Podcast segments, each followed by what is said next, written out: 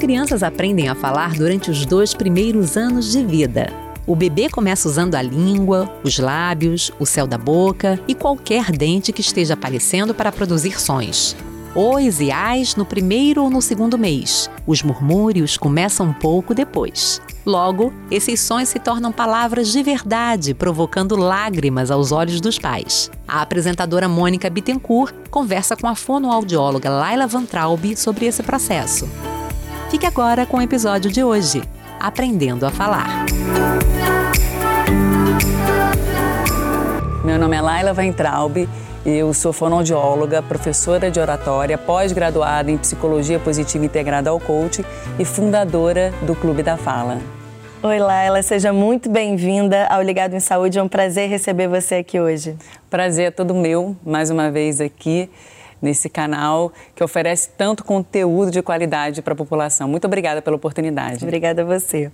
Bom, a gente vai falar hoje de um assunto que é gostoso, né? Aquele momento que as crianças começam a falar, os pais ficam ansiosos, né? Rola até uma competição entre o pai e a mãe. Vai falar papai ou mamãe primeiro, né? Mas antes da gente começar a falar também dessas dificuldades que podem aparecer, queria entender como é que essa fala acontece, né? Como é que é esse desenvolvimento da fala na criança. E para isso eu queria que você diferenciasse fala de linguagem, né? Porque existe essa diferença. Existe essa diferença e uma está ligada à outra. Né? A fala, em fonoaudiologia, a gente se refere à fala uma parte mecânica, a articulação dos fonemas, como a gente pronuncia e articula as palavras. E a linguagem é o que a gente fala, é o conteúdo e uma está diretamente relacionada à outra. Elas, o desenvolvimento é feito paralelamente. Então, são três aspectos importantíssimos na nossa comunicação: a voz, a fala e a linguagem. Uhum. Né?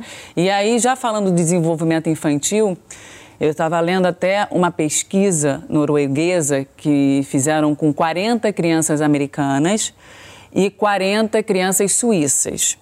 O que, que eles fizeram? Eles, com recém-nascidos, uh, começaram a produzir sons da, da, própria língua, da língua mãe da criança. Então, começaram a produzir sons em inglês para o recém-nascido americano e colocaram sons de outras línguas para esse recém-nascido.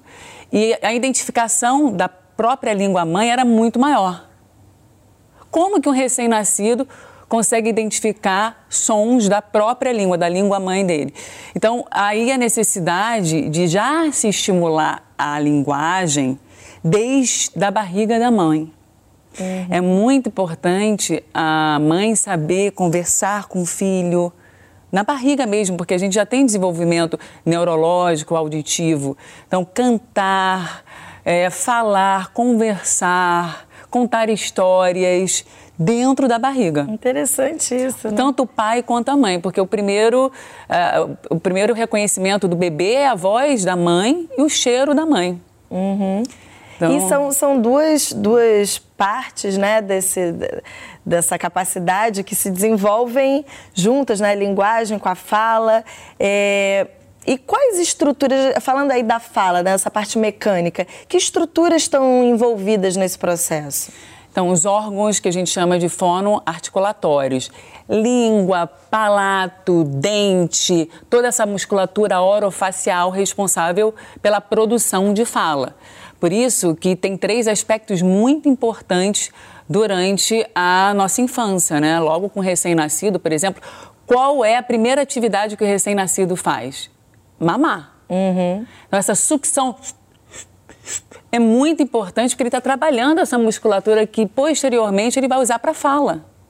Então, saber sugar, por isso que quando, mesmo na mamadeira, é importante o, a abertura do bico ela não ser tão larga. Uhum. Ele, dizer, tem que precisa, fazer ele força. tem que fazer força. Depois você pode estimular a sucção através de canudos no primeiro, segundo ano.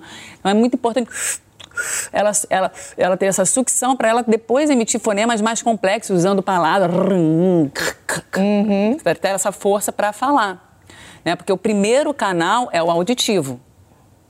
Tanto é que quando você aprende uma língua, mesmo na fase adulta, você primeiro compreende. A gente já viu muita gente falando, ah, eu aprendi, por exemplo, inglês a minha vida inteira, entendo tudo, mas na hora de falar eu não consigo. Uhum. A mesma coisa é a criança. Primeiro ela compreende. Por isso que já o recém-nascido ele faz o teste da orelhinha.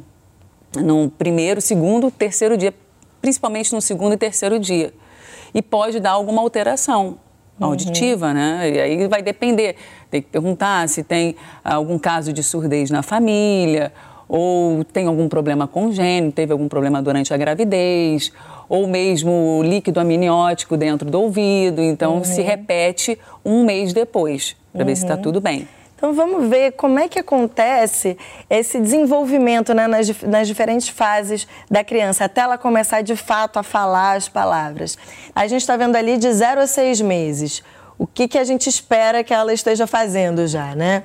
Então, a, a criança, o recém-nascido, de 0 a 6 meses, ele já consegue reagir a sons. Então, é normal que a criança tenha um som, por exemplo, se tiver um som atrás dela, barulho de alguma coisa, ela virar a cabeça e os olhos em direção àquele som.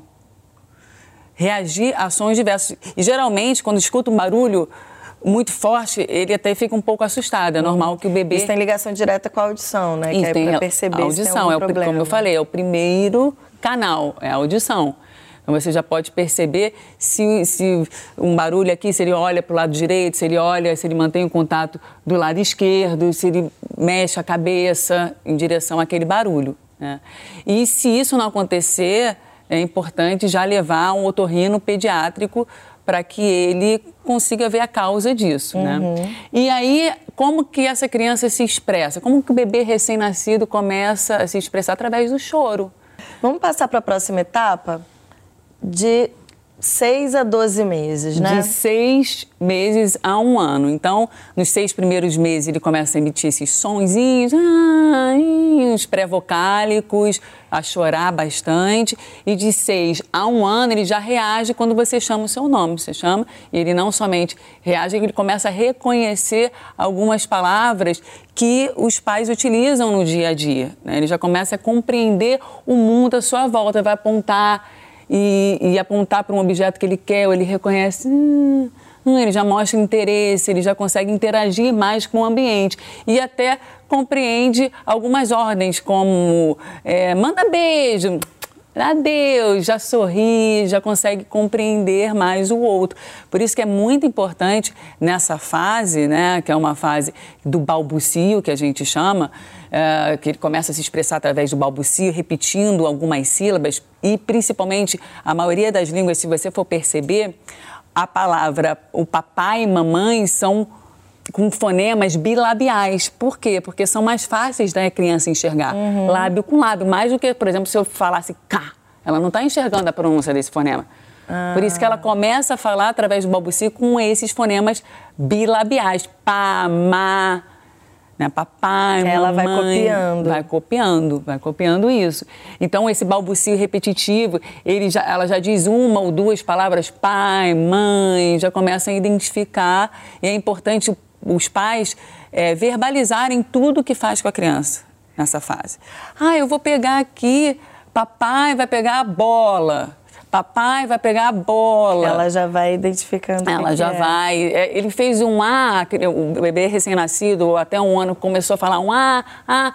Começa a colocar, adicionar mais fonemas. Ma, ma, ma. E a criança vai repetindo, ela começa a imitar os adultos. Uhum. Vamos para a próxima etapa, então. Já de um ano a um, a um ano e meio, ele identifica objetos de uso comum. Por isso, mais uma vez, é importante verbalizar. Estou pegando a água. Você uhum. quer comer? Então ele já começa a identificar algumas ordens, a adquirir um vocabulário maior na compreensão para poder falar, para poder produzir. Então ele já diz palavras isoladas no sentido pai, dá, mãe, pé. Nem que ele fale uma sílaba só, ele já começa a estruturar até uma frase uma com frase. aquelas palavras. Né? Vamos para a próxima etapa. Já de um, um, ano e meio a dois anos, ele já identifica objetos, as respectivas imagens, aponta como algumas partes do corpo, compreende perguntas simples. Está com fome? Ele já mexe a cabeça, já responde. Nem que ele não fale sim, mas ele já mexe, já responde com a linguagem não verbal. Por isso que tem que estar muito atento a isso. E a esses sinais. Se nessa fase, até dois anos de idade, a criança ela não fala nenhuma palavra, alguma coisa de errado tem. Aí já é Nessa, hora ela, de já é hora de procurar, procurar ou estimular da melhor forma possível. Será que essa criança, como que ela está sendo estimulada? Vamos passar para a próxima etapa para a gente ver. Ali já com três anos, né? Já, ela já está de dois a três anos. Dois a três né? anos. Ela já pronuncia algumas palavras, ela já consegue compreender, ela já consegue identificar imagens é, que expressam ação, começa a adjetivar, entender os adjetivos. Isso aqui é grande, isso é pequeno, isso é bonito, isso é feio, tá quente, tá frio. Ela já forma frases, frases é, de até duas, três, quatro palavras. Né? Ela já consegue interagir mais, perguntar, responder, tanto com o corpo quanto com a fala. Então, se uma criança de até três anos, ela não tem, não forma pelo menos uma palavra como dá bola, alguma coisa está errada. Não ela, faz uma frase uma simples, frase né? simples, uma frase simples, que ela ali ela já consegue fazer frases de até quatro palavras. Ela faz perguntas, ela interage. É claro que ela nesses dois a seis anos de idade é normal que a criança tenha hesitações na fala. Ela está aprendendo a falar e ela repete, ah, ah, gagueja. É normal essa dificuldade. Mas se ela não conseguir formar uma frase com pelo menos três anos, alguma coisa já tem que ver como é que está sendo estimulada, já procurar a ajuda do fonoaudiólogo. É, porque tem, tem é, é, esses períodos né, que a gente colocou, mas tem alguma, como se fosse margem de erro, assim, que a gente pode ficar tranquilo, ah, tá um pouquinho atrasado, mas não, não precisa se preocupar. Ou... Tem, tem sim. É, depende muito do desenvolvimento é, social, psicológico, biológico da criança. A gente tem sim uma estrutura genética. Tanto é que quando alguma família me procura e me pergunta: Poxa, o meu filho tem 3, 4 anos e não está falando nada. Ele só balbucia, pá, má, má, aponta os objetos. E aí eu pergunto: alguém da família, o pai ou a mãe, começou a falar mais tarde? Isso é um dado importante. Uhum. Começou a falar mais tarde? Sim, não, isso é importante saber. A audição dele é normal? Ele foi um bebê prematuro ou não? Ele teve problemas congênitos?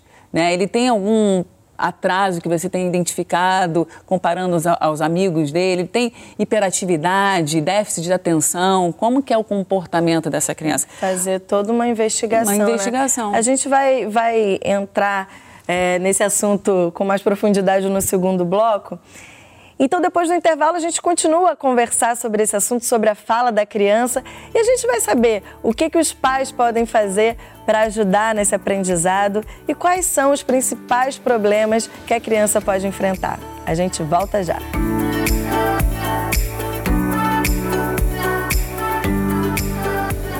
Bom, Laila, a gente introduziu no bloco anterior esses problemas né, que podem acontecer, essas dificuldades que a criança pode ter nessas diferentes fases, tanto do aprendizado da fala, da comunicação. Eu queria entrar mais profundamente nisso, é, respondendo a questão do nosso programa, né? Qual o momento de procurar ajuda profissional? Quando esse atraso ou essa dificuldade é uma coisa comum, né, que varia de criança para criança, e quando já é um problema? Falando ainda nesse desenvolvimento, eu falei da importância da sucção.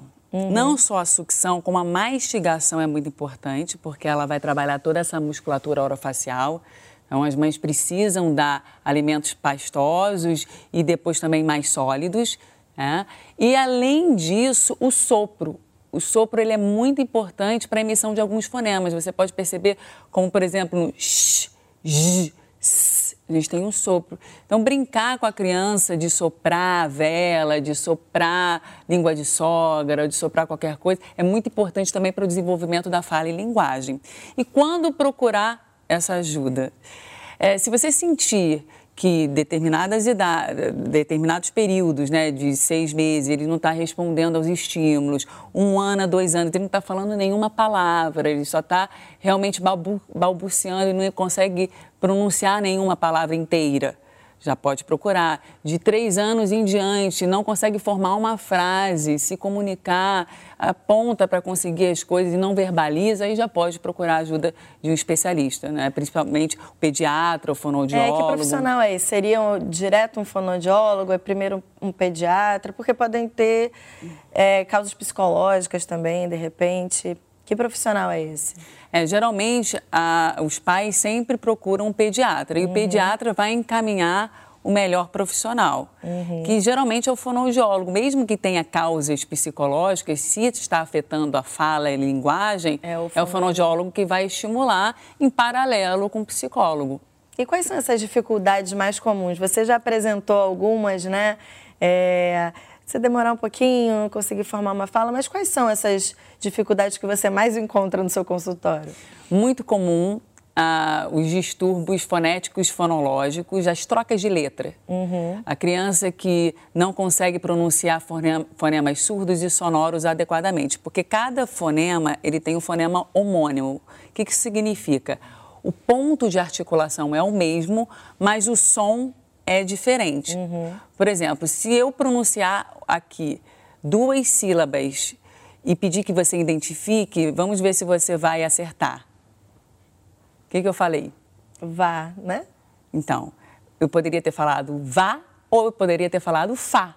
Ah, o ponto de articulação é, é, o mesmo, só que um vibra e o outro não. Uhum. Um é surdo, o outro é sonoro. O F é surdo e o V é sonoro, assim como o B e o P, assim como o T e o D, o X, J, Z. Então é muito comum na infância as crianças trocarem esses fonemas, ensurdecerem principalmente os fonemas sonoros. Então, em vez de ela falar gato, ela fala cato. Hum. E geralmente. Ela tende a copiar o adulto no, no visual. No né? visual, só que ela não consegue compreender ainda. Poxa, isso aqui é surdo ou sonoro. Uhum. É importante o pai estar atento, a mãe, e pedir que ela repita, emitir corretamente, brincar com os sons dos animais. Hum, do carro, do avião, e fazer com que ela repita esses sons, que são mais complexos, porque ela não consegue enxergar. Uhum. Ah. E, que, e, quais são as causas de, desses possíveis problemas, né? Pode ser várias causas. Como eu falei, esses desvios fonéticos fonológicos. Às vezes a criança pode é, ter problema de dicção mesmo, como projeção de língua. É um problema mesmo funcional. Ela usa inadequadamente. Fala assim, sabe? Uhum. Que, que a gente chama de ceceio. Ou ela pode ter gagueira durante a é infância. É comum, né? Muito comum, a gagueira infantil de 2 a 6 anos, que ela está aprendendo a falar e, a, e, ela repete. Isso são problemas mais comuns que a gente vê no consultório. Troca de letra, é, dificuldade em pronunciar o R, não, não, vibra, porque esse é o último fonema a ser aprendido. Ela, em vez de falar arara, ela fala lala. Uhum. Tanto é que tem o cebolinha. Né? Uhum. E é, essas causas são, assim, são considerados desvios fonéticos, fonológicos fáceis de serem corrigidos. Agora, quando se tem uma alteração, né, como um autismo, que dificulta, tem vários graus de autismo que dificulta a socialização, a criança ela até tem uma inteligência cognitiva, mas ela não consegue se socializar. Até fala as palavras, mas não se comunica, né? Isso, fala as palavras, mas não se comunica. Que a, a comunicação é muito mais complexa, né? ela depende do outro. Por isso que eu sou super a favor de colocar a criança na creche o quanto antes. Ah, eu vou deixar ela em casa. Vi vários pais falando, ah, porque ela não vai pegar doenças. Então, é uma forma de proteger a criança. Mas que é a forma melhor de aprender a se comunicar com outras crianças da mesma idade. É uma multiplicidade de estímulos que ela recebe ali, né? Claro. Então, é, é importante identificar, será que ela está conseguindo interagir com outras crianças? Ela vai num parquinho, uh, mesmo na primeira infância, ali no primeiro, segundo ano, você leva num parquinho na praia, ela fica isolada, ela não fala com ninguém, ela não responde a estímulos, ou ela quer interagir, quer brincar com outras crianças. Por mais que o temperamento da criança seja mais tímido, mais introvertido, mais extrovertido, que isso já nasce com ela, né? Uhum. Então, é, é, importante avaliar isso. Será que ela tem aspectos autistas? E assim... É, a gente estava até conversando antes de começar o programa e você estava me falando, por exemplo, crianças que são tímidas, que dentro de casa falam pra caramba, mas aí tem um estranho, a criança fica muda né? Também tem esses outros outras questões que também vão do temperamento de cada criança. Né? É, vão. Tem até o mutismo, né? Seletivo que, que eu atendi uma vez uma criança que já não era nem pequena, me procurou com sete, oito anos. E, e, ela dentro de casa, essa criança dentro de casa, ela conseguia verbalizar com a mãe. Tanto é que a mãe falou: olha, ele dentro de casa, ele fala, ele tem uma voz estranha, Quer dizer, não é uma voz compatível com a idade dele, é uma voz extremamente aguda, mas ele fala, ele consegue conversar comigo e com a irmã dele. Já com o pai dele, ele não fala, e nem com nenhum estranho. Então aí tem questões psicológicas envolvidas, né? E aí o trabalho da fono é, junto com a criança, são esses exercícios, São né? exercícios, da grande maioria lúdicos, é, para que a criança desenvolva mais rapidamente a fala e linguagem, se necessário um acompanhamento psicológico e assim desenvolver da melhor forma, mais saudável. Né? Uhum. A gente vai terminar agora o programa dando uma dica para os pais, né? Algumas dicas para os pais estimularem seus filhos. Né? A gente já falou assim, já deu algumas dicas, a gente vai botar aqui na tela para ficar mais claro. Eu queria que você fosse comentando, né? A gente tem ali, né, contato visual, sempre fazer a criança te olhar, né? Isso, o contato visual é muito importante. Como eu falei, o canal auditivo e visual. Eu até brinco com algumas mães e professores, falo assim, quando você está ensinando a criança a falar, e você precisa do contato visual, ela vai acompanhando a sua abertura de boca. Coloca um batom vermelho. Coloca um batom vermelho que a criança ela fica olhando ali meio que hipnotizada aquele batom e ela acompanha, ela começa a imitar a articulação. Então esse, esse estímulo visual é muito importante de você pronunciar bem as palavras. É importante também não chamar a atenção, não repreender a criança. Quando ela erra, Quando né? ela erra, porque a criança vai errar várias vezes até ela aprender. Então, Como é que corrige, então? repetindo a palavra corretamente. É importante os pais com paciência repetirem a palavra, verbalizar, usar muita entonação na voz e na fala. É, usar recursos lúdicos, marcar bem as palavras, esticar as sílabas tônicas, usar adjetivos. Olha um desenho animado, como que o desenho animado é? Ele não tem isso, essas inflexões de voz, faz a criança imaginar, contar histórias, por exemplo, é essencial para o desenvolvimento da fala e linguagem da criança. Uhum. A gente tem ali, né, respeitar, você já acabou de falar, né, respeitar o, o tempo da criança, tempo. esperar, vai, fala logo, né, agoniar a criança, não, deixar ela no tempo Isso. dela, né? Inclusive, se puder, no- até no contato com a criança, a- é, ficar à altura dela, se ajoelhar e Sim. falar de igual para igual, na mesma altura do olhar, da boca. né? Como eu falei, conversar sobre seus sentimentos, brincadeiras concretas. Montar, desmontar, boneca, contar história. É, tem pesquisas que mostram que as meninas sim têm um desenvolvimento da fala e linguagem mais rápido que o dos meninos, porque a nossa forma de absorver é diferente, o nosso desenvolvimento da linguagem cerebral mesmo. E tanto é que se você pegar um grupo de meninas e um grupo, um grupo de meninos, e você der assim, por exemplo, uma hora para eles brincarem. As meninas, elas planejam a brincadeira 55 minutos, porque elas gostam de contar a história. E os meninos, eles, eles planeiam, e, ela, e elas agem cinco minutos, né? Os meninos, eles brincam, jogam com o corpo, agem durante 55 minutos e falam cinco minutos. Então, é muito comum as meninas desenvolverem a fala e linguagem mais rápido. Então, brincadeiras concretas, nada de tablet, celular. Eu sei que isso distrai a criança. A criança adora colocar ali galinha pintadinha e ficar olhando. Ela fica hipnotizada com aquilo.